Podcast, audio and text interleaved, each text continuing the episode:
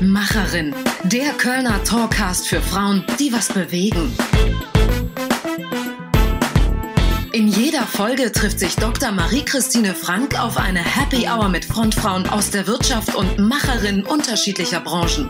Was ihr erwarten könnt? Deep Dives in Karrierewege und Projekte, die euch bewegen oder zum Nachdenken anregen. Event-Tipps zum Netzwerken und konkrete Karrierehacks. Macherin, der Talkcast zum Netzwerk. Hallo und herzlich willkommen beim dritten Podcast der Macherinnen. Heute mit einer Frau, nach der sogar ein Asteroid benannt wurde. Mein Name ist Marie und ich bin Gründerin der Macherinnen. Mein heutiger Gast ist eine absolute Rarität. Einige von euch, die bei unserem zweiten Meetup beim Deutschen Zentrum für Luft- und Raumfahrt im Februar teilgenommen haben, die haben sie schon live erleben können. Und für die, die nicht dabei sein konnten, für die ist dieser Podcast. Es geht um die Raumfahrt- und Wissenschaftsmanagerin Professor Dr. Pascal Ehrenfreund. Bis August leitete sie die größte außeruniversitäre Forschungseinrichtung Europas, das Deutsche Zentrum für Luft- und Raumfahrt, das hier in Köln sitzt. Nur die wenigsten wissen, dass das geführt wird von einer Frau und das will ich ändern. Und deshalb gibt's heute eine knappe Stunde Interview, ein sehr intensives und witziges Gespräch mit einer der Top- Weltraummanagerin Europas. Was erwartet euch heute? Mit Pascal Ehrenfreund spreche ich über ihre Rolle als Frau in der Raumfahrt. Wir schauen uns an, wen sie als ehemalige Chefin des DLR gerne mal auf den Mond schießen würde und was sie glaubt, wann Menschen das erste Mal den Mars betreten werden. Es geht auch um die Zukunftsthemen des DLR, woran wird gerade auf Hochtouren gearbeitet. Über solche und viele weitere Fragen spreche ich mit der Frau, die wirklich eine absolute Rarität ist.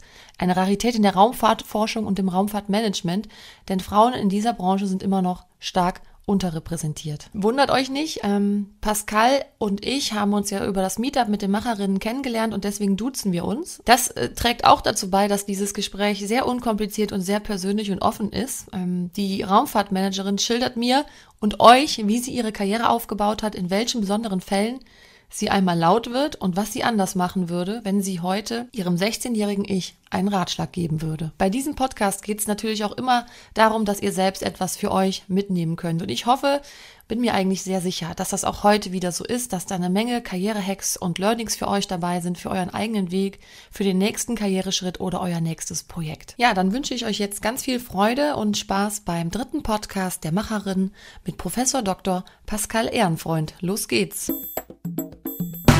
Ja, ich sitze jetzt im Büro von äh, Dr. Pascal Ehrenfreund. Liebe Pascal, ich freue mich total, dass ich heute bei dir sein darf. Äh, herzlich willkommen im Podcast der Macherinnen. Danke vielmals, ich freue mich auch. Pass auf, Pascal, ich habe hier was mitgebracht für dich. Wow.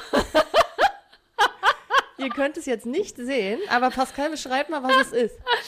Das ist äh, Belvedere Heritage 176 Wodka Aha. mixed with malted rye spirit. Wow, Spirit Drink. Hör mal, ich weiß nicht, kannst du dich erinnern, was es mit Wodka und den Macherinnen auf sich hat? Ja, also ich weiß noch, dass du, dass du mich gefragt hast, Wein oder Bier.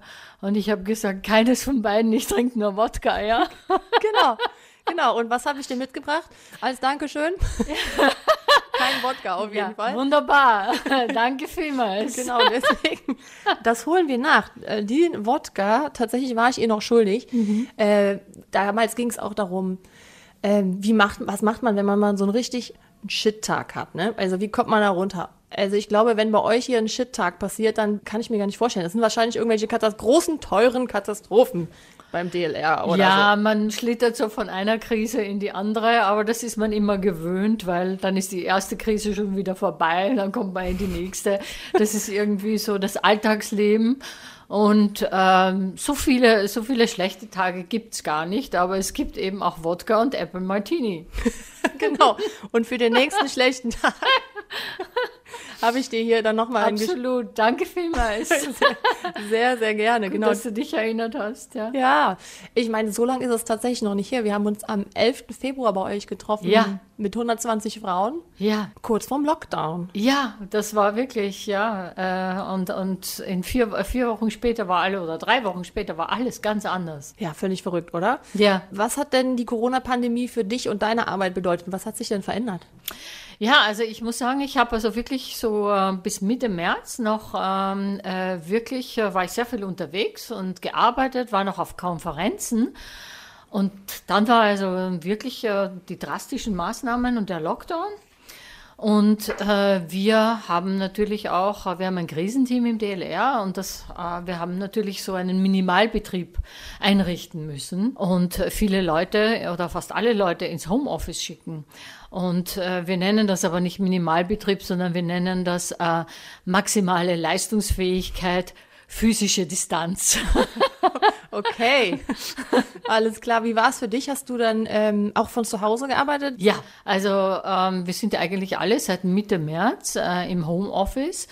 Das war natürlich so wie für alle mal ein bisschen eine, eine, eine Phase, wo man sich eingewöhnen muss. Äh, ganz viele Plattformen muss man mal kennen äh, und lernen, ob WebEx oder Skype for Business oder GoTo und wie sie alle heißen, ja und bis man sich da mal eingewöhnt hat. Aber dann geht das eigentlich relativ schnell. Wie hat das in den Laboren funktioniert? Laborarbeit kann man nicht von zu Hause machen, ne? Nein, es ist äh, sehr, äh, sehr wenig nur kritische Infrastrukturen, mhm. äh, wie zum Beispiel auch unsere Satellitenoperationszentren, die müssen natürlich äh, weiterarbeiten auf Schichtbetrieb. Da hat man sehr, sehr gute Vorsichtsmaßnahmen getroffen. Äh, aber normalerweise sind äh, die meisten Leute dann ins Homeoffice gegangen. Ich würde sagen, seit äh, Ende Mai bin ich jetzt dann wieder unterwegs, ein, zwei Tage pro Woche. Wie wäre eigentlich die korrekte Ansprache, Pascal? Ich habe gehört, Commander. Ist das korrekt? Soll ich Commander sagen? ja, das ist zumindest irgendwie äh, more sexy denn Vorstandsvorsitzende. Das klingt so eigentlich unheimlich sehr, sperrig. Sehr ja. deutsch. Ja, sehr deutsch. genau. Also mehr, mehr ist eigentlich CEO lieber, ja. Ähm, ja, Commander klingt immer gut. Total. Ja? Mhm. Äh, erzähl noch mal, ich habe gehört oder gelesen, Alex Gerst, unser Lieblingsastronaut, mhm. hat dir mal eine Jacke mit Commander drauf. Stimmt das? Ja, Geschenkt? ja, das stimmt. Das stimmt, ja. Es war mir mal fürchterlich kalt bei einer Veranstaltung und das nächste Mal hat er mir eine Jacke mitgebracht. Ja, ah, wie cool. Ganz toll. Ja. Die hast du aber hoffentlich noch. Natürlich, oder? natürlich. Ja. Ich glaube, die würde ich mir auch zwischendurch einfach so mal anziehen. ja, das ist ja auch eine äh, schöne Geschichte. Also für uns, die damit ja so wenig zu tun haben, ist das einfach alles sehr, sehr faszinierend. Ne? Und äh, wir haben ja gerade auch etwas sehr Faszinierendes erlebt. Äh, der Start der SpaceX. Ähm, wie hast du das wahrgenommen? Warst du vor Ort? Äh, wie kann man sich das vorstellen? Nein, nein, nein. Äh, natürlich. Äh, äh, ich habe das bei in, in, NASA TV verfolgt, so ja. wie viele andere Kolleginnen und Kollegen auch. Das war wirklich spannend. Also mhm. erstes Mal der Launch und dann natürlich das Docking. Und das Docking, das hat lang gedauert und ich habe wirklich ausgeharrt, stundenlang, ja, bis das alles wirklich unter Dach und Fach war und bis sie also mehr oder weniger äh, die äh, zwei Astronauten von der Crew Dragon in die äh, Space Station mehr oder weniger hineingekommen sind. Und das war schon so ein, war schon ein wirklich ein tolles Ereignis. Es ist irgendwie auch wie eine neue Ära in äh, Human Spaceflight. Ja, oder? Also ich als Laie habe das so wahrgenommen, dass auch Elon Musk da gemeinsam mit der NASA und da war ja noch ein zweites privates Unternehmen dabei, was ganz Großes irgendwie geschaffen hat.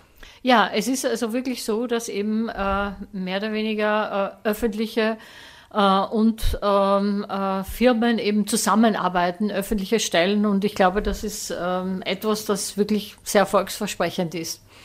Und das versuchen wir ja auch in, in, in Europa, aber in Amerika, glaube ich, ähm, hat das schon wirklich andere Dimensionen angenommen. Das mhm. funktioniert wirklich gut.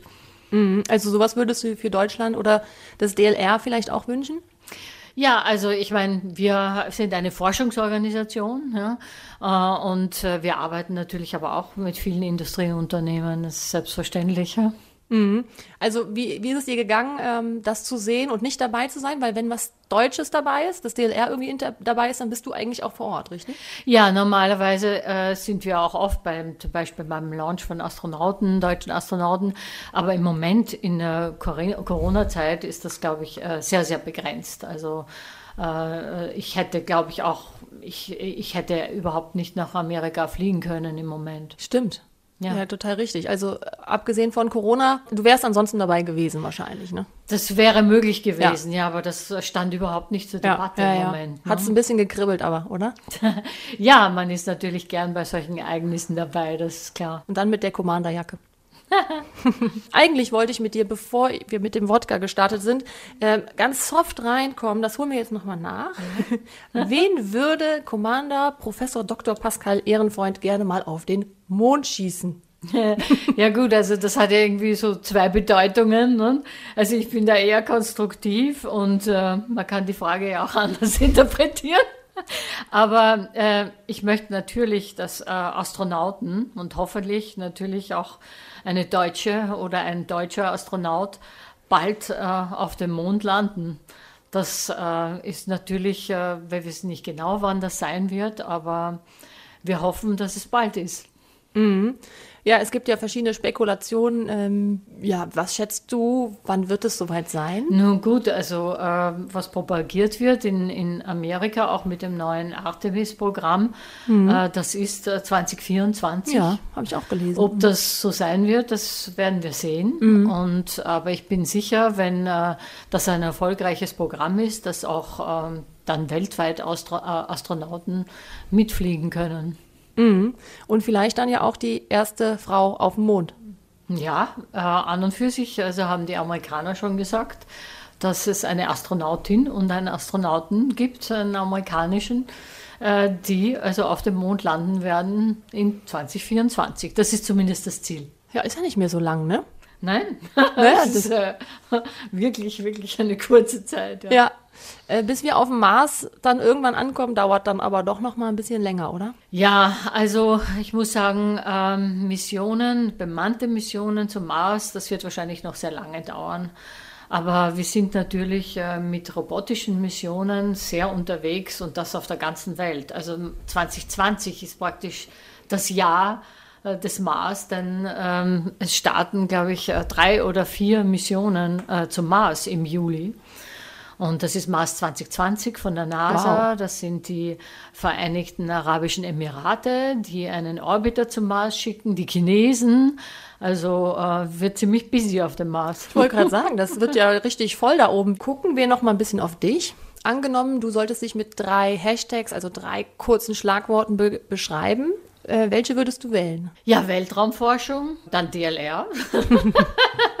Natürlich und ähm, naja, Macherinnen. Ne? Ja. Mir würden für dich auch noch ein paar einfallen, aber da gucken wir gleich nochmal drauf. Gehen wir mal auf deine Karriere, die ja wirklich absolut beeindruckend ist. Also, wenn man deinen Lebenslauf sieht, der liest sich ja wie aus einem Bilderbuch. Und ähm, früher warst du, ich weiß gar nicht genau, wie lange es her ist, mal Professorin für Space Policy an der George Washington University. Also ursprünglich bist du in den Wissenschaften zu Hause. Du bist Forscherin durch und durch und bist dann aber auch Managerin und Leadership-Expertin geworden. Dafür hast du extra nochmal einen Master in Management und Leadership draufgelegt. Wie war das denn für dich, von der Weltraumforschung und den Wissenschaften in das Management umzusatteln und jetzt mal eben an die 10.000 Leute anzuführen? Ja, also ich muss ganz ehrlich sagen, ich habe die Wissenschaft nie wirklich äh, aufgegeben und äh, ich habe, äh, ich arbeite doch noch immer wieder an Forschungsprojekten. Aber äh, es, man, man entwickelt sich, eine Karriere entwickelt sich und es ist nicht immer so, dass man das plant. Es gab dann eine Zeit, an dem ich also wirklich schon ähm, sehr lange an der Universität war, dass ich nochmal studieren wollte und das wollte ich auch ausüben. Und das war eben dann Wissenschaftspolitik oder auch Raumfahrtpolitik. Und äh, das habe ich dann in Amerika eben äh, gelernt und ausgeübt. Und ähm, äh, mit diesem Studium habe ich eben dann die Voraussetzungen gehabt, um auch Organisationen zu leiten, wissenschaftliche Organisationen.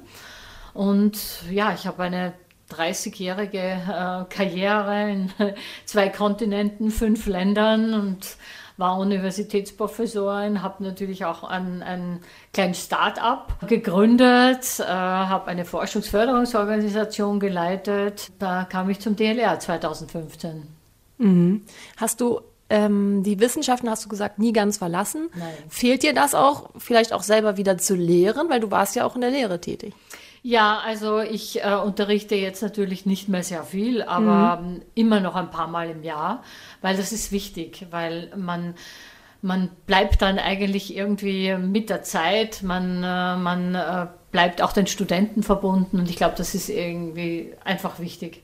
Mhm, was weiterzugeben auch, oder? Von den Erfahrungen? Ja, und einfach auch einfach am Ball zu bleiben, ja.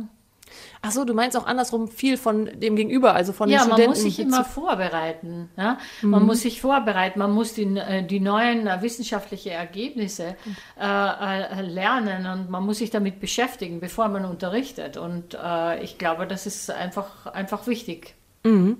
Hast du deine Karriere denn eigentlich immer strategisch geplant oder gehörst du zu denjenigen, die sagen, ich nehme, was kommt sozusagen? Na, ich glaube, dass man, wenn man in der Universität arbeitet und so eine akademische Laufbahn hat, die habe ich also schon durchgezogen mit äh, Master und äh, Doktorat und dann Habilitation. Aber dann, äh, glaube ich, kann man sie nicht mehr planen. Äh, ich habe also dann verschiedene Chancen ergriffen. Zum Beispiel bin ich nach Amerika gegangen, weil da konnte ich also einen kleinen Satelliten bauen und mitarbeiten und ihn auch äh, ins Weltall schießen sozusagen ja, und dann äh, mit den Daten zu arbeiten. Also das ist schon eine Chance, die habe ich ergriffen und äh, da habe ich dann also praktisch den Kontinent gewechselt dafür. Mhm. Und sowas kann man nicht planen, das kommt. Das mhm. ist eine Chance, die sich bietet. Mhm. Also Chancen ergreifen und annehmen, wenn sie kommen, oder? Ja, so ja, hast du es immer getan. Das ist ne? ja. Also ich, ich, ich, könnte nicht sagen, dass ich meine Karriere stufenweise geplant habe, mhm. sondern es haben sich einfach Dinge äh, und Chancen geboten. Mhm. Hast du da einen Tipp für, für andere Frauen vielleicht? Ähm, ich glaube, da gehört auch viel Mut dazu, oder? Dann auch zu sagen, ich wechsle jetzt den Kontinent. Vielleicht warst du da schon verheiratet? Ich weiß, du hast zwei Kinder. Ja, ja, na, ich bin schon ewig verheiratet. Okay. Ja, so 32 Jahre. Oh, wow. So. Ja, und, Gar nicht mehr so äh, häufig. Ne? Äh, meine Kinder sind schon groß und äh, schon fast fertig mit dem Studium. Ähm, ja, ich bin äh, aber doch, da waren die Kinder noch in der Ausbildung, äh, bin ich nach Amerika gegangen, äh, um also zeitweise an, an wirklich spannenden Projekten zu arbeiten. Das war es mir wirklich wert. Ähm, das war wichtig für meine Karriere. Mm, das heißt, die zwei waren schon da, sind mhm. aber nicht mitgekommen, oder? Ähm, also ich war äh, schon öfter in Amerika für, für, für, für Monate oder ein halbes Jahr. Äh, wie sie klein waren, da konnte ich sie noch äh, gut mitnehmen. Äh, wie sie dann natürlich schulpflichtig waren und äh, dann schon die großen Prüfungen hatten, da konnte ich das nicht mehr. Ja? Dann bin ich eben regelmäßig hin und her gefahren. Mhm. Auch geflogen, geflogen. geflogen. Ist das eine anstrengende Zeit gewesen oder hast du dich da irgendwie vielleicht auch so zerrissen gefühlt zwischen Muttersein und für die Kinder da sein wollen, andererseits Karriere und auch Wissenschaft und, ähm, ja durchzuziehen? Ja, also man ist irgendwie ähm, in einer wissenschaftlichen Karriere ist man schon sehr, sehr beschäftigt und da kann man sich nicht wirklich leisten. Ja? Ähm, man versucht eben das Beste zu machen.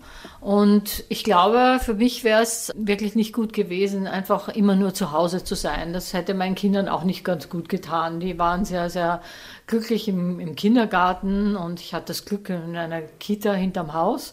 Und die waren sehr glücklich dort und basteln dort und spielen den ganzen Tag. Das kann ich ja gar nicht bieten. Mm, das stimmt. Äh, bei unserem Meetup hast du auch was ganz Interessantes gesagt zu der Rolle des Ehemannes in dem Ganzen. Ja, in meiner Generation war das noch etwas schwieriger, ja.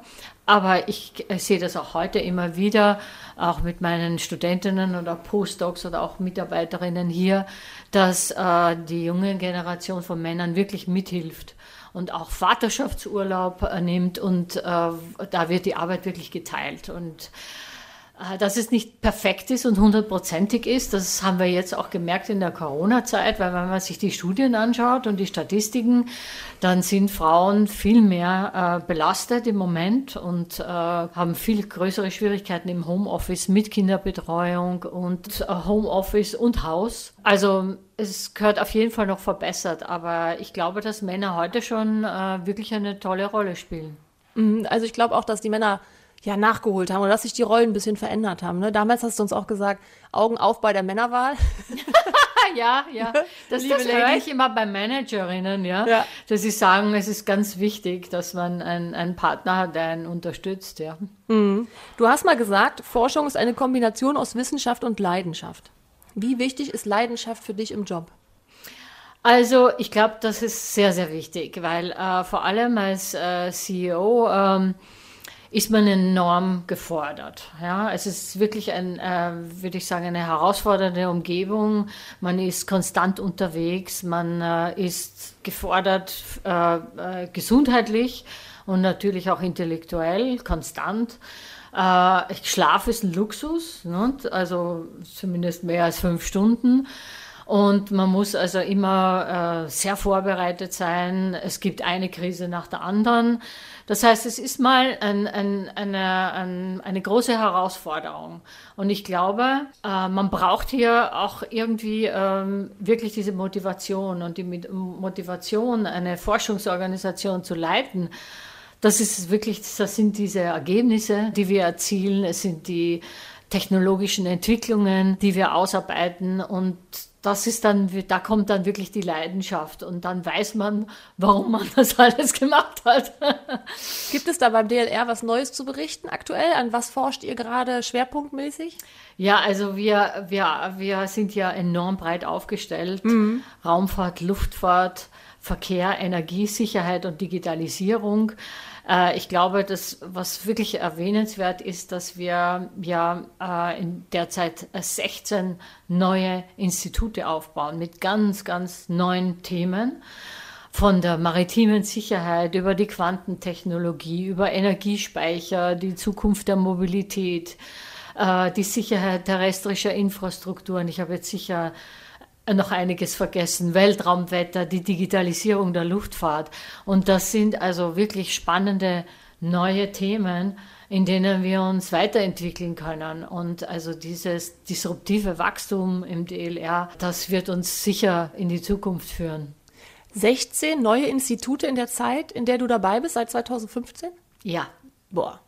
Ja. Also seit eigentlich seit 2016, in den letzten dreieinhalb Jahren, ja. Wir sind jetzt äh, schon auf, ich muss immer nachzählen, ja. wir sind jetzt schon auf 47. So Ach, ich weiß, mein Info-Recherchestand war noch 40, siehst du? Nein, nein, ich glaube, sorry, wir sind schon auf 49. Oh Gott, zwei unterschlagen. Ja. Ja, äh, also ich weiß, wir haben 27 Standorte, ja. Und ähm, ja, als ich kam, es waren äh, knapp über 30 Institute und ich glaube, deswegen äh, äh, können wir auch wirklich neue Themen erforschen durch diese neuen Institute. Digitalisierung ist ja gerade ein äh, Thema, was auch über die Corona-Zeit nochmal sehr in aller Munde gekommen ist. Ähm, erschreckend, welchen Nachholbedarf wir da haben. Ja, das ist, äh, das ist klar. Äh, ich glaube, das ist Deutschland nicht allein, das ist also auch Europa. Und ich glaube, wir haben viel Nachhol äh, Nachholbedarf. Äh, wir arbeiten natürlich in allen unseren Forschungsschwerpunkten, äh, Luftfahrt, Raumfahrt, Verkehr, Energiesicherheit, an diesen Themen und natürlich auch an der Cybersecurity. Und das wird eine wichtige Rolle in unserem Leben spielen in der Zukunft. Und Corona hat uns das auch speziell gezeigt. Also ich glaube, die Digitalisierung schreitet voran. Ja? Äh, aber wir müssen auch äh, wirklich nachholen. Mhm. Ich habe was Interessantes gelesen. Kollegen und befreundete Astronauten haben einmal über dich gesagt, auf längere Missionen könne man Ehrenfreund nicht mitnehmen. Sie sei viel zu energiegeladen, zu quirlig und zu agil und deshalb verbrauche sie sämtlichen Sauerstoff. Also ich, ich glaube, das habe ich irgendwie mal selber äh, diese, diese Theorie habe ich selber aufgesetzt. Also, ich habe es im Manager-Magazin ähm, gelesen. Äh, weil man mich immer gefragt hätte, ob ich ja. denn gerne Astronaut wäre. Und da habe ich immer gemeint, ich weiß nicht, ob ich wirklich sehr beliebt wäre. Ich bin jetzt mal ziemlich ungeduldig, weil man muss alles immer sehr, sehr schnell gehen und ich bin auch recht hektisch. Äh, ich weiß nicht, ob das die besten Voraussetzungen sind für Astronauten. Die Astronauten, die ich kenne, die sind immer die Ruhe selbst. Ja und äh, äh, hundertprozentig äh, diszipliniert und unter Kontrolle. Ja? So habe ich das eigentlich eher gemeint. Ja, ja okay. Das heißt, ähm, du hast für dich auch irgendwann ausgeschlossen, äh, ins All gehen sollte es für dich nicht, oder? Also ich muss ganz ehrlich, ich habe hab das nie ausgeschlossen, aber es war also jetzt in dem Sinn äh, die Chance nicht da. Ich, äh, es, es, gibt ja Astronauten-Calls äh, der Europäischen Raumfahrtorganisation, die sind relativ selten. Und ich weiß zum Beispiel, dass viele meiner Studenten sich beworben haben. Das heißt, also da war ich schon, da war ich eindeutig schon ähm, mehr oder weniger stolz auf die nächste Generation und, und wahrscheinlich schon zu alt. Aber ich habe immer ganz, ganz nahe an, an Raumfahrtmissionen gearbeitet und auch an Experimenten für die internationale Raumstation. Und also mir ist das irgendwie gar nicht so abgegangen, weil ich habe also so nah mehr oder weniger am Weltall und an der Weltraumforschung gearbeitet, äh, dass äh, mir das eigentlich nicht wirklich abgegangen ist. Mhm, ich habe äh, gelesen, der Spiegel hat dich mal begleitet, als du in der Wüste den einen Roboter getestet hast mit Kollegen. Ja, das war nicht in der Wüste, es war auf dem Ätna. Ah, das ja, war auf, auf dem Ätna. Vulkan. Atacama-Wüste war andere Mission. Ja, das Atacama-Wüste war, ja, da proben wir mehr oder weniger Mars-Missionen, ja. Genau, da habe ich auch was von gelesen. Da bist okay. du auch mit dabei gewesen, ne? Ja. Und hast, ja. Du, hast du da ein Highlight, wenn du an deine äh, Tätigkeiten dann auch, äh, ja, auf dem Ätna oder in der Atacama-Wüste ja, also zurückdenkst? Diese, äh, wir nennen das Field Research, ja, oder mhm. Feldstudien, ja das ist immer extrem aufregend und das sind eigentlich Expeditionen, die vergisst man nie. Ja, also ich kann mich, ich war mehrere Male in der Atacama-Wüste und da ist man wirklich, also wie, wie auf dem Mars, ja, wirklich vollkommen alleine und unter extremen Bedingungen, ne, sehr kalt in der Nacht, äh, sehr heiß untertags. Und äh, da lebt man dann im Zelt und testet also Instrumente. Also diese Dinge vergisst man irgendwie nicht. Das ist ganz, ganz wichtig, dass man diese Studien macht, um Instrumente äh, vorzubereiten. Man erhöht denn das, klingt jetzt ganz, ganz, ganz wild, Technology Readiness Level. Mhm. Das heißt, man, man versucht also Experimente zu testen, dass sie dann auch wirklich flugfähig werden für den, für den Mars. Und äh, da lebt man eben äh, wirklich äh, im Zelt, da duscht sich mit einer Flasche Wasser und äh, ja, einmal in, in, der Woche darf man dann ins Pub nach Antofagasta, ja, ins Irish Pub. Ja. Das ist das Highlight. Dann so und sich duschen. Oh, wow. Also das sind so Dinge, ich glaube, äh, die, die, die vergisst man nie und ich habe viele solcher Expeditionen gemacht, ja. Wie lange ist man da unterwegs ungefähr? Ja, das kommt natürlich darauf an. Also äh, wenn man zum Beispiel in die Antarktik geht, viele meiner Studenten sind in die Antarktis gegangen, das sind einige Monate. Äh, Atacama-Wüste, das, also ich war dort oft sechs, sechs Wochen. Es gibt mhm. aber natürlich auch kürzere Studien, kommt genau darauf an, ob man also nur Proben, Bodenproben nimmt oder ob man auch wirklich Instrumente oder Rover testet. Mhm. Vermisst du das heute manchmal? Ich meine, heute bist du auch immer mal wieder noch als mhm. Professorin tätig, aber vor allen Dingen ja als Anführerin, als CEO. Ja, aber seitdem wir das auch im DLR machen, da kann ich da manchmal so hineinschnuppern. Mhm. Ja, also beim Vulkan, beim Ätna, da war ich dabei, wie wir also in der Robex-Mission unsere äh, Roboter getestet haben, unsere Rovers. Ja, genau, darüber habe ich nämlich gelesen. Das war super spannend. Ähm, da wurden, glaube ich, auch äh, künstliche Erdbeben ausgelöst, um zu gucken, was der an äh, äh Erschütterung wahrnimmt, oder? Ja, also vor allem geht es um, um, um die Navigation, wie er sich mhm. eigentlich selbstständig äh, bewegen kann mhm. und äh, also ganz autonom sich bewegen kann und dann auch Instrumente auf bestimmten äh, äh Plätzen absetzen kann, die dann messen und dann äh, werden diese Instrumente wieder eingesammelt und werden zum mehr oder weniger zum Mutterschiff gebracht. Mhm. Das, das klingt einfach super spannend. Ähm, du sitzt jetzt auch vor mir in einer, in einer lilafarbenen Bluse, die ist sehr schön, sehr wild. Ne? Würdest du selber sagen, dass du eine Exotin in deiner Branche bist? Weil ich habe so ein paar Bilder im Kopf, ja. Pascal, wo ganz viele Herren drauf sind. Ah, okay. Ne? Ganz viele Herren und Pascal. Und die sind alle natürlich im Schwarz. Mhm. Von deiner Natur her bist du, glaube ich, auch eher bunt, würde ich sagen, oder? Nein, eigentlich nicht. Ah, okay. Ich trage enorm viel Schwarz. Ja. Und ich glaube, ich bin keine Exotin, weil ich würde eher das Wort vielfältig ja, ja finde ich gut äh, äh, äh ne, äh, nehmen. Ich habe halt viele, viele Dinge, verschiedene Dinge in meinem Leben gemacht und äh, es hat auch Spaß gemacht.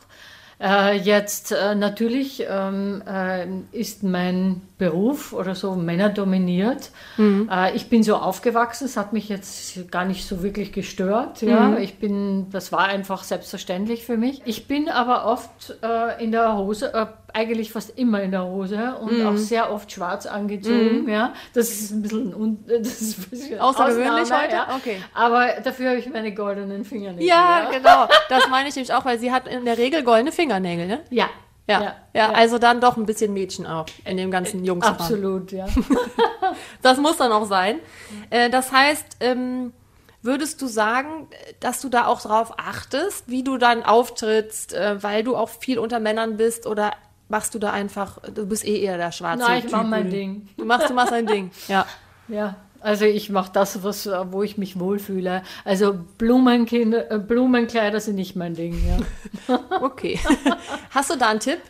Auch für andere Frauen. Es gibt ja wirklich die Tendenzen, dass Frauen auch dazu neigen, in bestimmten Positionen ja irgendwie sich männlicher zu kleiden, weil sie meinen, das müsste so sein, um weniger aufzufallen. Es gibt ja auch Studien, die sowas belegen. Wie siehst du das? Hast du da einen Tipp? Also ich sehe das eigentlich gar nicht. Ich finde, ich find, also Frauen in Leitungspositionen, die sind eigentlich meistens sehr authentisch. Und das bin ich auch. Ich glaube, das ist wichtig. Man muss einfach authentisch sein und sich so benehmen oder auch sich so anziehen, wie man sich wohlfühlt. Mhm. Und dann ist es auch egal, ob das, äh, ob du die Einzige bist, die dann vielleicht ein lila oder rotfarbenes Kleid Absolut. trägt. Absolut.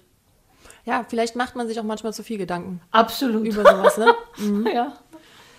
Ähm, wir haben eine Rubrik Ratschlag an mein jüngeres Ich. Äh, gibt es ein Top-Life-Hack, ein Learning, was du deinem 16-jährigen Ich, deiner 16-jährigen Pascal mit auf den Weg geben würdest? Ja, also äh, ähm, wir haben viel über meine Karriere gesprochen und dass das doch schon sehr äh, herausfordernd war und ich äh, sehr viel gereist bin. Ich würde schon, glaube ich, äh, Beziehungen in meiner Familie und auch in meinem Freundeskreis, äh, die ähm, würde ich schon stärken. Äh, Das würde ich also mehr oder weniger meinem 16-jährigen Ich äh, mitgeben, denn dafür hatte ich wirklich äh, wenig Zeit. Mhm, das heißt, also Karriere und Beruf, klar, aber zwischendurch auch versuchen, immer mal wieder. Ja, also diese zu Vereinbarkeit von, von äh, Beruf und Familie, das stand bei mir eigentlich nicht wirklich zur Debatte. Ja. Äh, das ist, war aber meine Generation, das ist heute ganz anders, Gott sei Dank. Für mich wäre es schon auch besser gewesen, ähm, äh, Freundschaften und Familienbeziehungen enger zu gestalten. Und ich hatte sehr, sehr wenig Zeit dafür. Verrückt. Ja, wenn man, ich kann es mir, ich kann es ja nur erahnen, wie wenig Zeit man da tatsächlich hat. Ähm, wie sieht's bei dir denn aus mit sowas wie Sport und Hobbys? Ja, also ich laufe regelmäßig schon seit, ja, ich glaube, ja, mehr als 20 Jahren. Ja. Zwei, dreimal, manchmal viermal in der Woche. Wow, okay, das ist gut. Äh, jetzt nicht Marathon, also so 30, 40 Minuten. Ja. Ja. Aber ja, und ich bin im Fitnesscenter, wenn ich Zeit habe. Aber das hängt wirklich sehr von meinem Arbeitsplan ab. Man hat eher mal die Zeit, schnell die Joggingschuhe an und raus, ja, ne? Das geht halt überall. Ne? Ja. Das, äh, ich glaube, äh, das äh, mit dem Laufen, das, äh, das klappt für viele auch CEOs am besten, weil man einfach, einfach überall rausgehen kann Mhm. und laufen kann. Wo bist du äh, zu Hause? Du, man hört es ja so ein bisschen, wo du herkommst. Wo, wenn du jetzt laufen gehst, was, wo gehst du dann laufen? Also ich, äh, ich wohne an sich in den Niederlanden an der Küste Mhm. und äh, kann also wirklich also mehr oder weniger fast am Meer laufen. schön. Ja. Aber das, was man hört, ist äh, der äh, Wiener, der Österreicher, Der österreichische Dialekt, ja. Genau. Der ist, ja, obwohl ich schon sehr, sehr lange aus Österreich weg bin. Das ist doch sympathisch. äh, ist es, er ist immer noch da, der Dialekt. Ich, das ist ein edler Dialekt, finde ich. Ähm, und du hast ja auch, Achtung, einen sehr besonderen Preis gewonnen, Auslandsösterreicherin des Jahres. Ich weiß gar nicht mehr, welches Jahr es war, aber das ist auch etwas, was mir vorher nicht so bekannt war. Aber du hast den Titel geholt. Ja, das war, das war wirklich nett und auch überraschend für mich. Ja. Aber wo wir gerade beim, beim Thema Preise sind, magst du uns mal berichten, da war ich ja, habe mich sehr gefreut. Du bist ausgezeichnet worden, zuletzt mit einem ganz besonderen Award, dem Outstanding Achievement Award der Women in Aerospace Europe. Was für ein Titel. Was bedeutet dir dieser Preis? Ja, also das äh, äh, Women in Aerospace ist ein ganz tolles Netzwerk in der Raumfahrt. Ja? Und äh, es gibt es auf der ganzen Welt, aber das ist eben via Europe. Und äh, ich habe da äh, mitgemacht, ich habe äh, Mentoring, ich bin natürlich seit langem ein Mitglied. Es ist ja oft so, dass man ähm, äh, weiß, dass man vorgeschlagen wurde. Das wusste ich diesmal überhaupt nicht. Das kam wirklich vollkommen überraschend. Und das hat mich wirklich äh, sehr, sehr gefreut. VIA ist auch wirklich ein, ein großartiges Netzwerk für Frauen in der Raumfahrt. Äh, ich bin stolz drauf. Ja, kann man glaube ich auch sein. Da sind ja auch schon so einige Preise zusammengekommen in deiner Laufbahn jetzt, ne? Absolut, ja. Ja. Ja. Das macht das Alter. Ja, weil der runde Geburtstag kommt, ja. Mal gucken, was da in der Zukunft noch passieren wird. Welcher Award, welche Awards du noch einsammeln wirst. Du bist auch Wirtschaftsbotschafterin der Stadt Köln. Wie heißt der Titel nochmal? Irgendwas? Ja. Ja, da hinten steht etwas, sie zeigt auf. Ähm, Wirtschaftsbotschafterin der Stadt Genau. Köln für die Unterstützung des internationalen Standortmarketings. Siehste, auch deshalb musst du uns Kölnerinnen und Kölnern ja erhalten bleiben. Absolut. Du bist Wirtschaftsbotschafterin. Welche ähm, Rolle spielen denn Netzwerke generell für dich? Ja, also Netzwerke sind vor allem für Frauen etwas äh, sehr, sehr Wichtiges. Und äh, du wirst das ja natürlich am besten wissen. Ich habe natürlich auch von äh, Netzwerken profitiert. Ich habe auch äh, viel Mentoring gemacht in diesen, in diesen Netzwerken. Äh, man braucht also wirklich eine kritische Masse an Frauen, äh, um auch ähm, äh, die jungen Frauen in ihrem Karriereweg zu unterstützen und, ähm, äh, und auch um mehr Frauen zu rekrutieren. Das weiß man, also äh, das wissen alle Organisationen. Und das versuchen wir natürlich auch im DLR. Also die Netzwerke sind wichtig ähm, für Unterstützung, für Information, zum Austausch. Und ähm, ich glaube, zum Beispiel die Macherinnen, das ist ein Netzwerk, wo es äh, wirklich sehr vielfältige Berufe gibt. Und da ist der Austausch natürlich noch viel größer. Ja, ich hatte auch nicht geahnt, wie groß der Bedarf tatsächlich ist. Also mir war es wichtig, ein Netzwerk zu schaffen, eine Plattform für Informationen und Austausch äh, und Vernetzung. Ähm, ja, und solche Frauen wie dich, hast du ja gesehen, wir waren 120 ungefähr bei euch und äh, alle haben zwei Stunden zugehört, was du zu berichten hast. Es kam so viel Feedback, weil man so selten so Zugänge zu so Frauen hat wie dir, äh, die so viel Erfahrung haben und das auch weitergeben. Das ist so wichtig und davon kann man so viel mitnehmen. Ja, die waren auch wirklich extrem enthusiastisch und ja, Ja, war, äh, war cool. kann man auch aus allen Branchen. Also ja, da Ja. Hast, hast du wirklich eine tolle Truppe hinter dir. Ich gebe es weiter an, die, an die Mädels. Hast du ein, persönlich einen Top-Netzwerk-Tipp? Ja, also ich glaube, man muss sich also ähm, äh, wirklich aktiv mehr oder weniger seine Netzwerke suchen. Das, äh, es kommt ja natürlich wirklich auf, äh, auf, auf den Beruf an und auf das, was man erreichen will. Man muss selbst aktiv suchen, glaube ich. Das ist wichtig. Es gibt ja schon wirklich viele Netzwerke. Hier sollte man sich auch wirklich engagieren. Und äh, wenn man dann sehr viel Erfahrung gesammelt hat, sollte man dann auch äh, wirklich hier sein für die nächste Generation. Ich glaube, das ist wichtig. Also auch weitergeben, was Ja. du eben auch sagtest. Du bist auch selbst Ja. Mentorin gewesen. Ja, äh, ja, das, äh, das tue ich. Also ich habe profitiert von, von einem Netzwerk, als ich also zum ersten Mal in die Niederlande kam und also ähm, mehr oder weniger mit dem Land noch gar nicht vertraut war. Und das hat mir schon sehr geholfen. Das war auch ein, ein, ein Frauennetzwerk. Ah, okay. Also selber positive Erfahrungen mit dem Thema gemacht Ja, natürlich. und ja. deswegen auch weitergeben. Da ging es nicht nur um die Ja. Wissenschaft, sondern Okay. es ging, es ging äh, Ja. mehr um allgemeine Dinge und da waren viele, viele Mitglieder mit verschiedenen Berufen. Aber es war sehr interessant. Ich habe sehr viel gelernt über das Land und äh, wie man sich dort äh, mehr oder weniger behauptet und Freunde findet und äh, Kontakte schließen kann. Es war sehr hilfreich. Ich habe immer wieder gehört, dass Frauen äh, sich fragen, wie finde ich denn überhaupt einen Mentor? Also der Schritt in ein Netzwerk ist, glaube ich, Ja. der erste. Ähm, es gibt ja auch Mentoring-Programme, aber hast du einen Tipp? Ähm, wie finde ich ein, eine Mentorin oder einen Mentor? Also äh, für, für mich ist es äh, irgendwie umgekehrt. Ich werde oft gefragt oder angefragt und äh, ich stelle mich dann zur Verfügung, wenn ich Zeit habe. Äh, und ich glaube, man muss irgendwie äh, auch wirklich ähm, sich trauen, sich einfach, äh, sich einfach trauen und wenn man also jemanden äh, äh, wirklich toll findet, den dann auch einfach anschreiben. Aber es gibt natürlich auch Firmen, äh, die das vermitteln und es gibt eben die Netzwerke, die das vermitteln. Wenn man äh, wirklich enthusiastisch ist, sollte man alle Möglichkeiten ausprobieren. Und einfach äh, direkt ansprechen, so hört sich jetzt bei dir an. Kann man auch machen, ja. Mehr als eine Absage kann man sich ja nicht holen. Das stimmt. Ja? Also auch da ein bisschen mehr Mut. Mut, absolut Mut. Ja. Ich finde, mutig sind vor allen Dingen auch die vielen tollen Frauen, die wir jetzt in anderen Ländern äh, sehen. Wobei wir müssen gar nicht so weit weggehen. Ich meine, unser Land ist auch geführt von einer, einer Raketenfrau. Ähm, wenn Neuseeland, Island, Finnland, ähm, so tolle Frauen, ähm, hast du persönlich das Gefühl, dass sich da was verändert hat? Äh, und wie nimmst du das Verhal- Leadership-Verhalten von diesen Frauen wahr?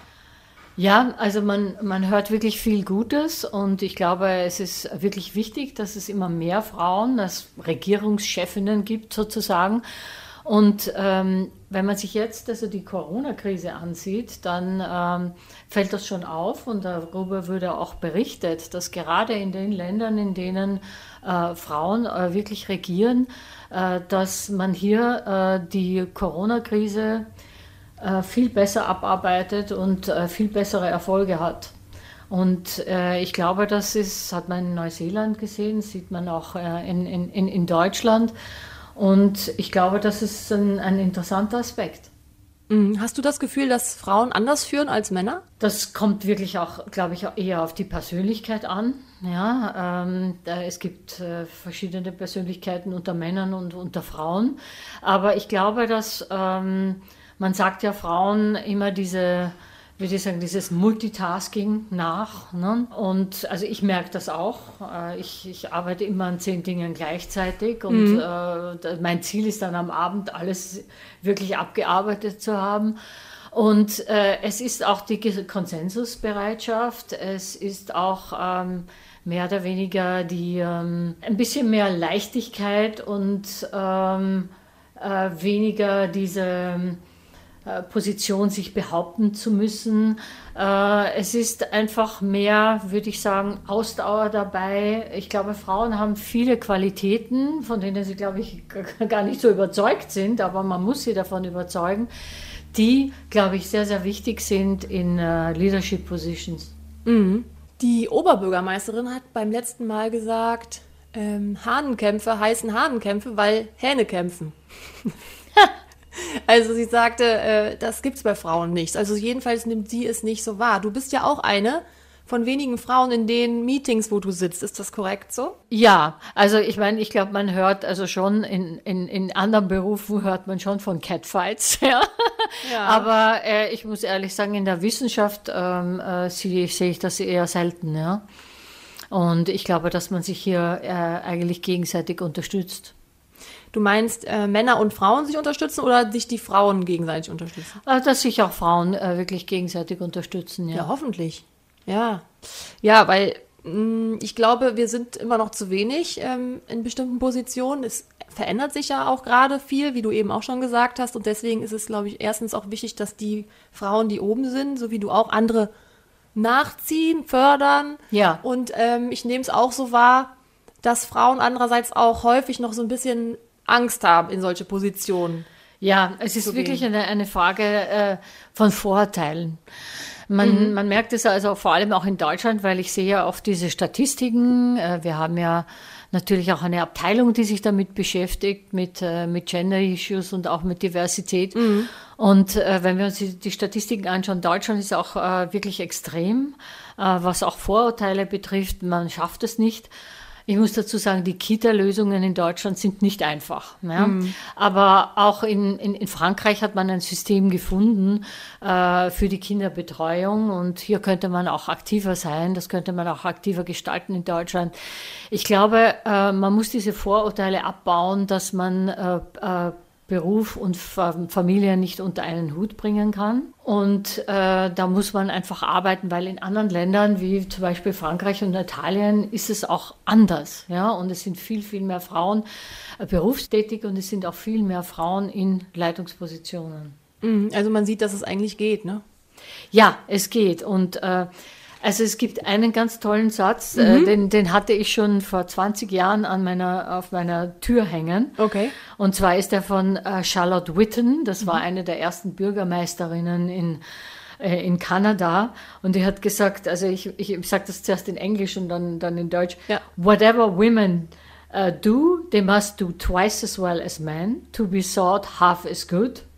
Luckily, this is not very difficult.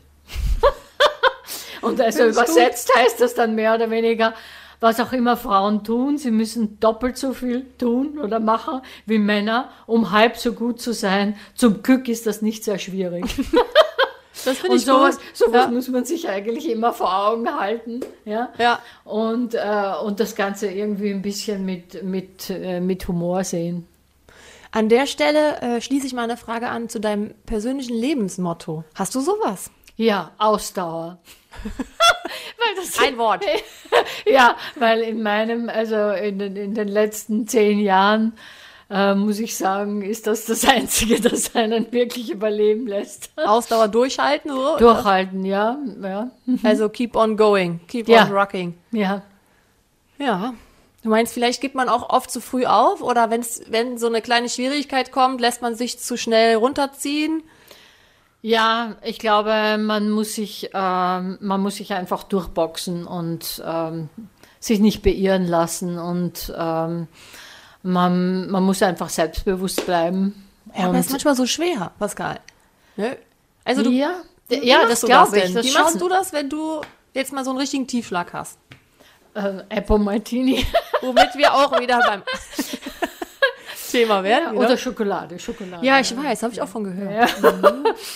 Äh, ja, also äh, ich muss sagen, äh, jeder hat diese Auf und, Auf Auf und Abs. Mhm. Das ist äh, ganz selbstverständlich und ähm, mit allen Kollegen, äh, die auch in, in, in ähnlichen Positionen sind wie ich, äh, wenn man miteinander spricht, man geht immer durch Höhen und Tiefen. Und an das muss man sich gewöhnen und man muss einfach, ähm, man muss hier wirklich durchhalten. Also in, in, in, in diesen äh, Positionen, in Leitungspositionen, äh, ist das äh, wirklich ein ganz, ganz wichtiges Kriterium. Du meinst, äh, man kann das, weil man auch weiß, am Ende kommt doch wieder Licht am, am am Ende des Tunnels. Ende des Tunnels. Ja. Okay, verstehe. Ähm, du bist ja trotzdem eine der wenigen Frauen immer mal wieder. Wie ist das in so einem Meeting, wenn da die Männer mal so richtig auf den Tisch schauen? Hast du das schon mal erlebt, dass du dich äh, mit etwas richtig durchsetzen musstest? Du hast an etwas geglaubt und du wolltest, dass das jetzt auch rüberkommt. Hast du mal da sowas, so eine Situation erlebt und wie hast du die gemeistert, wo du dich nicht so richtig ernst genommen gefühlt hast oder?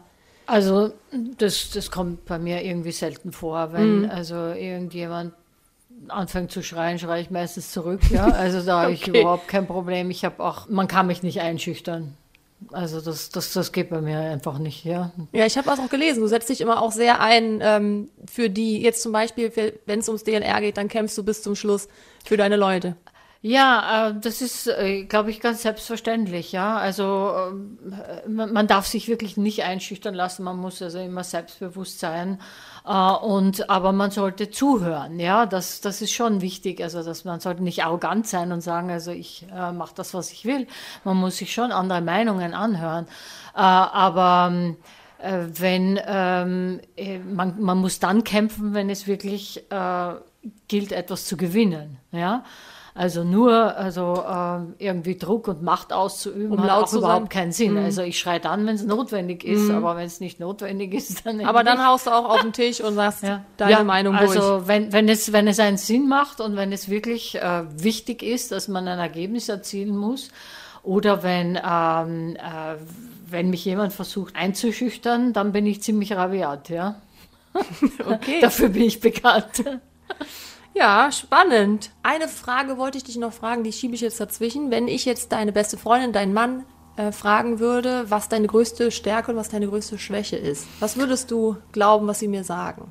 Ja, also ich glaube, dass schon, äh, das sind eben diese Eigenschaften, äh, Multitasking und, und, und Ausdauer und mehr oder weniger ja auch äh, nicht schlafen mal und weiterarbeiten. Das kann man aber auch natürlich negativ sehen. Ne? Und man kann auch sagen, oh mein Gott, die ist Workaholic. Ja? Und äh, also es ist so eine Balance, würde ich sagen. Und das würde wahrscheinlich meine Familie und meine Freunde auch sagen. Ja. Okay, das heißt, sie würden einerseits sagen, du bist äh, top in Multitasking und andererseits aber auch Schwäche, du kannst nicht so gut die Balance halten. Habe ich das richtig verstanden? Oder Naja, dass, ähm, äh, dass ich also oft ähm, bis zum Limit arbeite, das Okay. stimmt schon, ja. Aber trotzdem, ich glaube, persönlich glaube ich immer noch, dass meine größte Schwäche Schokolade ist. also das, da bin ich hundertprozentig überzeugt, weil äh, ohne die, ich kann, glaube ich, ohne Arbeit leben, ja, aber ohne Schokolade nicht. ich kann mir auch nicht vorstellen, dass du ohne Arbeit leben kannst, aber ohne Schokolade könnte ich auch nicht tatsächlich. Also, ähm, ihr müsst wissen, die äh, Pascal hat es geschafft mit ihrer Habilitation über kosmischen Staub. ist dir als Dankeschön, wenn ich das richtig verstanden habe, ein Asteroid geschenkt worden. Ja, es war eine Anerkennung. Eine. Anerkennung. Eine Anerkennung, ja. Ja, das ist ein richtiger äh, Himmelskörper, ja. Mhm. Und ähm, äh, trägt meinen Namen und Das äh, so das war, glaube ich, abgefahren. 1999 Ja. äh, äh, habe ich diese Anerkennung bekommen. Äh, das finde ich toll, weil äh, ja, so viele Menschen haben, haben nicht einen Himmelskörper, der nach ihnen benannt ist. Ja. Ich sage aber immer gleich dazu, er ist nicht gefährlich, ja, weil es gibt ja viele Filme, wo Asteroiden auf die Erde einschlagen. Also er, er ist auf einer Umlaufbahn so weit entfernt, dass er niemals auf die Erde einschlagen wird. Ja. Gut zu wissen. Gut zu wissen. Und der ist noch nicht mal mehr so klein. Also im Durchmesser 10 bis 15 Kilometer, Ja. habe ich gelesen. ja, ja, ja, Darauf kann man aber wirklich stolz sein, finde ich. Ja, ja. Also wenn man so, wenn man seinen eigenen Asteroiden hat, da fragt man sich schon so, äh, was kann da noch kommen? was? Womit? Womit kann man dieser Frau noch eine Freude machen? Also, ich esse gern. Schokolade. Also, ta nein, Tapas, Cocktails, ja. Damit kann man mir Freude machen, meine Freunde, ja. Also doch so die, die einfachen kleinen Ja, Dinge. die einfachen Dinge, die einfachen Dinge im Leben, ja. Oder mal wandern, mich auf eine Wanderung mitnehmen oder so, ja. Okay, als Man Österreicher. bleibt, man, man bleibt echt bescheiden. Wenn das Leben so herausfordernd ist, dann freut man sich über so, so kleine Dinge, wie, wie so sich in die Decke einkuscheln und dann Netflix-Film schauen und so. Ja, Ja. wie schön. Hast du, äh, das kommt später auch, hast du da ähm, für dich so Abschaltmechanismen, äh, wie du dann auch am Abend oder nach so anstrengenden Tagen runterkommst? Also ich schaue so manchmal äh, Netflix-Serien, vor allem weil ich auch ziemlich viel unterwegs bin. Ja, das ist immer ganz gut zum Einschlafen. Und äh, also was mich absolut beruhigt, das ist irgendwie äh, unglaublich, ist Jazzmusik. Ja, obwohl ich nicht wirklich damit aufgewachsen bin. Ja. Bin doch mit Pop aufgewachsen und David Bowie und all so. Ah, das hattest du auch Ja. erzählt, stimmt. Mhm. Aber, aber äh, ich weiß nicht, das hat eine unheimliche heilsame Wirkung auf mich. Ja. So zum richtig runterkommen, da kannst du entspannen mal. Ja, ich könnte dann vielleicht auch, wenn, wenn sie das auf der Space Station spielen, könnte ich dann vielleicht auch in den, Weltraum, wäre ich dann vielleicht auch ruhiger. Dann ja? würde es dich runterbringen, sodass die Kollegen sagen, die Frau nehmen wir mit. ja, ja. ja. Ja, okay, also Jazz auf der äh, Raumstation. Aber wie ist das? Ist man eigentlich irgendwann tatsächlich da raus? Also vom Alter her? Ist man, sagt Ja, man so, das glaub ich 40 ist Ende oder wie alt sind die so? Nein, ich, man, man, man, muss natürlich gesundheitlich enorm fit Ja. sein. Es ist ja eine sehr, sehr harte Auswahl. Mhm. Und man sieht ja, äh, dass sich Tausende bewerben und dann werden sechs ausgewählt. Ne? Da muss Ja. man schon sehr, sehr viel äh, äh, äh, Besonderheiten mitbringen und auch natürlich äh, die Gesundheit. Mhm, absolut. Also du sagst, das Kapitel ist jetzt auf jeden Fall für dich auch abgeschlossen, oder? Ja, na gut, es gibt ja jetzt noch den, äh, die kommerzielle Variante Absolut. der Raumfahrt. Man kann, sollte äh, say, never say no. Und wenn die Jazz spielen, dann da oben, again. ne? Ja. Jazz und Schokolade, eigentlich brauchen wir doch nicht mehr. Für Pascal jedenfalls nicht. Das finde ich, ich finde das interessant. Vielleicht sehen wir dich ja doch noch da oben. Wir wollen auch noch ganz kurz mal ins DLR schauen und das, was ihr mit, äh, ja, oder für Frauen hier im DLR auch anbietet. Wie viele Frauen sind tatsächlich in Europas außeruniversitär größter Forschungseinrichtung? Also wir sind im Ganzen äh, jetzt knapp über 9000 Mitarbeiterinnen und Mitarbeiter. Davon sind, äh, glaube ich, 3100 Frauen ungefähr. Das heißt ein Drittel. Wenn wir uns aber die Führungspositionen anschauen, dann macht das nur ungefähr 20 Prozent aus. Und daran müssen wir, glaube ich, noch wirklich stark arbeiten. Wir haben jetzt viele neue Institute dazu bekommen. Das gibt natürlich die Möglichkeit, Institutsdirektorinnen zu berufen. Im Moment hab, haben wir nur drei Institutsdirektorinnen Von 49 von Instituten? ja, ungefähr 45. okay, da ja, ist noch ne? Luft nach oben, Da würde ich ist sagen. absolut noch Luft nach oben, ja. Und zwei Standortleiterinnen, also äh, da haben wir wirklich noch viel zu tun, ja. Ja, liegt es auch an der fehlenden Infrastruktur oder habt ihr sogar sowas wie Kitas vor Ort, äh, dass man da Ja, wir Hilfestellung haben, bekommt? wir haben, wir haben äh, einige Arrangements, aber Mhm. wir sind natürlich auch begrenzt äh, als, als öffentlicher Verein, was wir machen können und was wir nicht machen können. Mhm. Wir versuchen natürlich, ähm, diese Vereinbarkeit des Berufs und Familie wirklich zu fördern. Ähm, und äh, wir haben auch viele Programme, wo wir Frauen äh, fördern, äh, auch sie mehr oder weniger zu selektionieren für Führungsaufgaben. Wir haben viele Programme, Talentmanagement und Mentoring-Programme. Ähm, aber ich glaube, es ist noch immer nicht genug. Man muss immer wieder äh, hier noch zusetzen und äh, man muss auch Target, Target-Quoten mehr oder weniger einsetzen, um also wirklich mehr Frauen äh, in die Wissenschaft zu bringen. Aber das Problem, äh, glaube ich, liegt nicht nur beim DLR. Problem ist, dass ähm, äh, wir ja die Frauen und, und jungen Mädchen in die Wissenschaft bringen müssen. Wir müssen sie dafür begeistern und sie müssen das auch studieren. Mhm. Ja, äh, und wenn wir nicht genug äh, Mitarbeiterinnen haben in, in den bestimmten wissenschaftlichen Bereichen, dann können wir sie auch nicht fördern. Ja. Das beginnt also schon im Kindergarten. Und wir haben School Labs, das heißt, da, da inspirieren wir und äh, äh viele Schüler, natürlich das sind 50 Prozent Mädchen. Wir haben auch Special Girls Days. Wir haben also äh, wirklich viele Programme und natürlich äh, äh haben wir Role, äh, Role Models, ja, Rollenmodelle. Und äh, wir haben regelmäßige Workshops. Ähm, ich glaube aber, es ist immer noch nicht genug. mm. Es liegt aber auch mit daran, da bin ich ganz bei dir, dass immer noch zu wenig Mädchen und Frauen sich für den MINT-Bereich ja. einfach ähm, ja, interessieren und dann ja. auch die Studiengänge oder die Ausbildung ja. in dem Bereich wählen. Ja, als Forschungs, äh, Forschungsorganisation können wir natürlich also nur dann handeln ne? und mit unseren School Labs schon etwas davor. Aber es ist natürlich eine richtige Kette. Äh, von äh, Maßnahmen, die gesetzt werden müsste, ja. um wirklich Frauen in die MINT-Fächer zu bringen. Und man muss dazu sagen, in Deutschland ist es äh, schlimmer als in anderen Ländern. Äh, äh, Frauen interessieren sich mehr für Medizin. Mathematik, glaube ich, nimmt jetzt Fahrt auf und auch Informationstechnologie, also IT. aber die naturwissenschaftlichen Fächer, die sind noch immer sehr, sehr schwach besetzt. Okay, du bist ähm, Astrobiologin, Astrochemikerin und noch eine ganze Menge mehr. Mach doch mal einen ganz kurzen Aufruf. Mädels, warum ist es so gut, in diesen Bereich zu gehen? Also Forschung ist unheimlich spannend und ich glaube, gerade jetzt in, in diesen Zeiten der Pandemie, der Corona-Pandemie, hat man gesehen, wie wichtig äh, Forschung ist. Es ist unheimlich spannend und es gibt ähm, ich komme natürlich aus der Raumfahrt und das Weltall und das Universum sind äh, ein un unheimlich spannendes Thema, natürlich, aber ich glaube auch, dass äh, viele andere ähm, technische Berufe und auch äh, Wissen, naturwissenschaftliche Fächer wirklich spannend sind. Und man sieht das vor allem auch jetzt in der Corona-Pandemie, wie wichtig Forschung und Wissenschaft ist und wie wir uns weiterentwickeln können, damit wir auch wirklich äh, überleben können in der Zukunft. Also traut euch. Absolut. Traut ja. euch. Also wenn ihr Pascal auch mal live erlebt, dann ähm, habt ihr, wollt ihr nichts anderes mehr machen, als in die Raumfahrt oder in die Naturwissenschaften. Ähm, Pascal, wir haben uns, wie gesagt, am 11. Februar getroffen.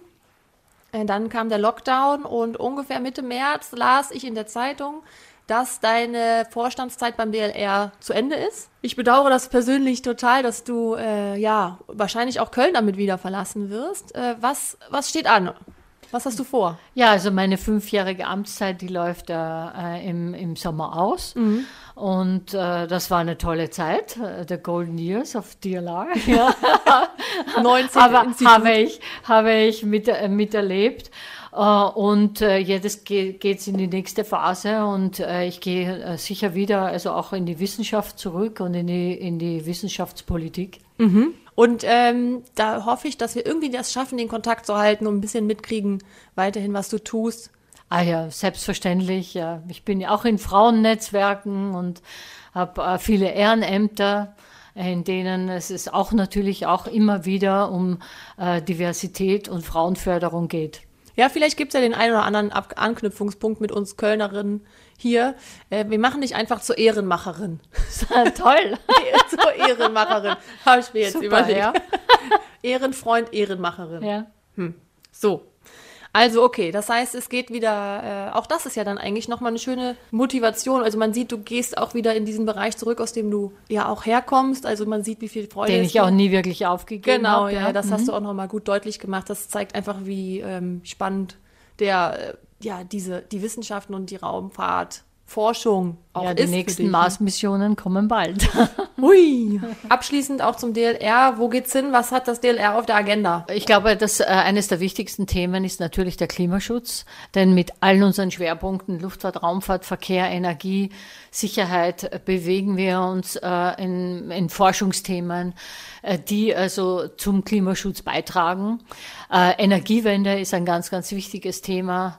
Natürlich, äh, wir haben neue Institute und arbeiten an Energiespeichertechnologien. Und ähm, äh, in der Raumfahrt ähm, ähm, äh, arbeiten wir zum Beispiel jetzt auch an neuen Quantentechnologien. Mhm. Und Digitalisierung und künstliche Intelligenz äh, sind Themen, in der wir uns auch in der Zukunft wirklich profilieren wollen. Kommen wir zu unseren Checkout-Fragen. Ähm, hast du eine Frau, die du mir als Speakerin für unsere Macherin Meetups oder auch für diesen Podcast hier empfehlen kannst? Also ein Role Model so wie, so wie dich? Also ich kann natürlich ähm, nur Wissenschaftlerinnen anbieten. Ist völlig und, okay. oder Wissenschaftsmanagerinnen. Ja. Also äh, in der Helmholtz-Gemeinschaft, da gibt's äh, äh, Antje Bözius, das ist mhm. die Direktorin des Alfred Wegener Instituts mhm. äh, aus der Meeresforschung. Oh. Ganz, ganz, ganz spannend. Mhm. Oder meine Nachfolgerin, äh, äh, Anke Kaiser-Pizzaller, kommt aus der Materialforschung. Aber wir haben natürlich auch Institutsdirektorinnen im, im DLR und die mhm. haben natürlich auch spannende Themen. Da suchen wir uns dann vielleicht mal eine Kölnerin raus, also ein Kölner Institut. Da müsstest, müsstest du uns vielleicht noch mal eine Brücke bauen, Pascal. Ja, gut. Ja? Machen wir, ja. Ja, auch, stimmt. Wir haben es noch gar nicht gesagt, aber mhm. Pascal wird auch abgelöst von einer Frau. Ja. Mhm. Was ja wirklich auch sehr schön ist. Das ist sehr schön, ja. Ja. Mhm. Ja, es bleibt spannend. Das ja. ist ja auch gar nicht mehr so lang. Äh, September, Oktober oder ja, wie? September, ja. Ja, genau. Dann kommen wir zu unserer letzten Frage. Mhm. Auf eine Happy Hour mit. mit. Wen würdest du gerne mal auf ein Wein, Cocktail oder Bier treffen? Cocktail mit dir. also das ist ja das Leichteste. Die wünschen sich immer so abgefahrene Sachen, wo man dann denkt, okay, wenn ich das könnte, würde ich es gerne für euch einrichten, aber das kann ich jetzt tatsächlich relativ leicht. Ja. Dann holen wir das nach, Pascal. Absolut. Ja. Holen wir das nach. Mhm. Okay, ähm, jetzt sind wir wirklich am Ende. Ich sage ganz, ganz herzlichen Dank, äh, drücke die Daumen für alles, was jetzt kommt und freue mich, wenn wir uns weiterhin ja, den Kontakt halten und auf dem Weg immer wieder begegnen. Also pass gut auf dich auf und viel Erfolg. Das möchte ich auch. Danke dir vielmals. Bis dann, Pascal. Ich hoffe, da war für euch alle was dabei. Ich hoffe, ihr konntet eine spannende Frau kennenlernen und auch etwas für euch und eure eigene Karriereplanung mitnehmen. Der neuen Chefin des DLR, Professor Anke Kaiser-Pizzilla, die im Oktober beim DLR startet, der wünsche ich ganz viel Erfolg und vor allen Dingen selbstverständlich auch viel Spaß dabei, die größte außeruniversitäre Forschungseinrichtung Europas zu leiten. Ich finde es wirklich klasse, dass dieser Posten wieder an eine Frau gegangen ist. Ja, kommen wir zum Schluss dieses Podcasts und da möchte ich nicht versäumen, unserer neuen Schirmherrin Henriette Reker zu gratulieren, denn sie ist die neue und alte Oberbürgermeisterin der Stadt Köln. Sie hat am Sonntag die Stichwahl im Kampf um den Posten als Oberbürgermeisterin gewonnen. Und ja, vielleicht haben es einige von euch gehört im letzten Podcast, das war das Gespräch mit ihr. Da wurde sie auch Schirmherrin der Macherin und Sie wird uns also auch in Zukunft begleiten und ich finde es klasse, dass sie sich vorgenommen hat, Köln weiblicher zu machen. Ich freue mich sehr, dass wir ihr als Macherin Einblicke in die weibliche Wirtschaft der Stadt Köln geben können. Im Wahlkampf, da hat sie nämlich gesagt, Köln muss weiblicher werden. Also lasst uns doch gemeinsam daran mitarbeiten und die spannenden Frauen aus der Kölner Wirtschaft in die Sichtbarkeit bringen. Ja, ich werde oft gefragt, wann es wieder physische Macherin-Events geben wird, wann wir uns also wieder treffen können.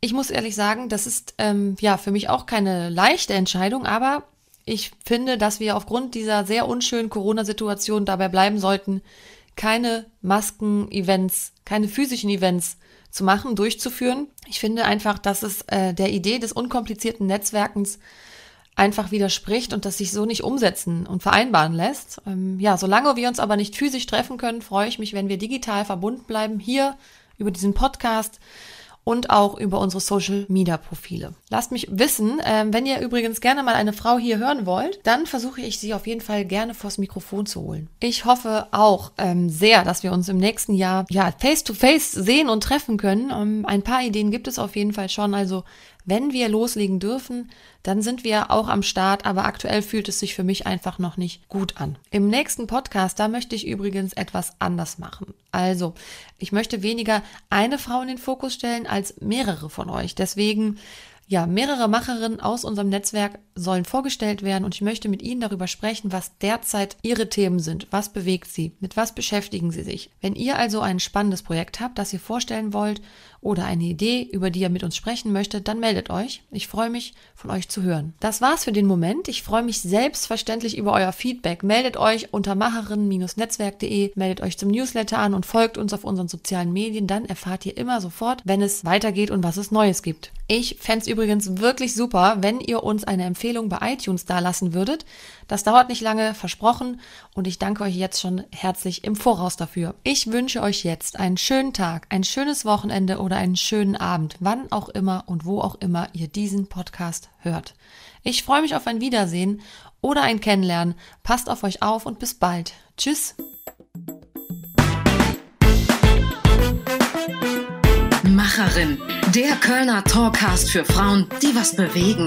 Mit Dr. Marie-Christine Frank. Macherin, der Talkcast zum Netzwerk.